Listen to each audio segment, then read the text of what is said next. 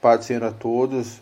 Hoje vamos estar meditando sobre o versículo que fala sobre o agir de Deus e o que é necessário para Deus começar a agir na nossa vida. A palavra de Deus fala lá no Salmo 37, 5, fala o seguinte: entrega o seu caminho ao Senhor, confia nele e ele agirá. Então, primeiramente, nós precisamos entregar a Deus a direção da nossa vida, entregar nosso destino, entregar as nossas decisões nas mãos do Senhor. Aí, a partir dessa entrega, que ele vai começar a agir na nossa vida. Dificilmente nós entregamos para quem a gente não conhece. Então, muitas vezes nós temos a dificuldade de entregar para Deus, porque muitas vezes a gente não conhece Ele. Por não conhecer a Ele, nós temos dificuldade de entregar e dificuldade de confiar. É a mesma coisa assim, tu não vai dar a tua carteira com dinheiro, teus documentos para um estranho, mas para quem tu confia, tu entrega. Entrega para cuidar. Então, primeiramente nós precisamos conhecer o Senhor. Quem é Deus? Quem é esse Deus que a Bíblia fala? Nós precisamos conhecer, porque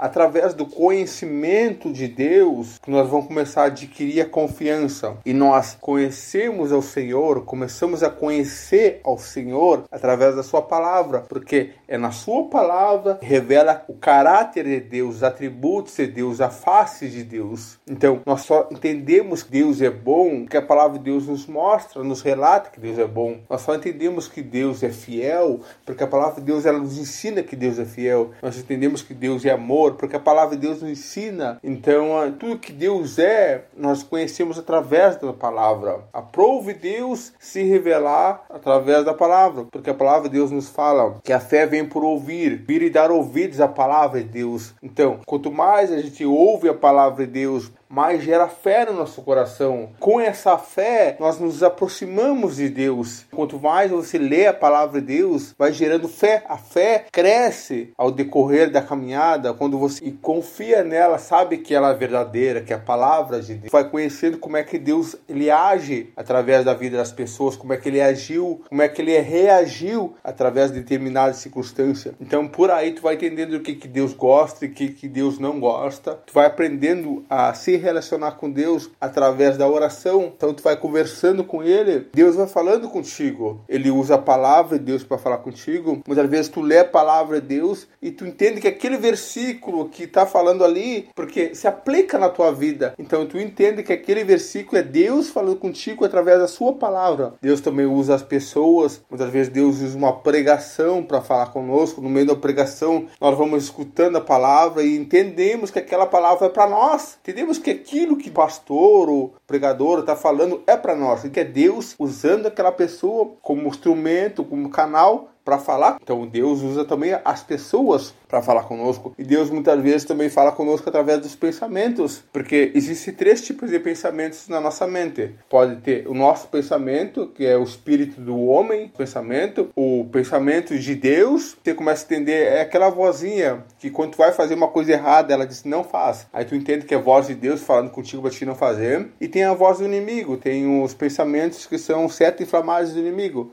Então, existem três tipos de pensamento na nossa mente. Então, mas o fundamental entender desse versículo que fala é entregar nossos caminhos ao Senhor. Precisamos entregar nossa vida para Jesus, para ele começar a agir, confiar nele. Aí ele vai começar a agir na nossa vida. Amém?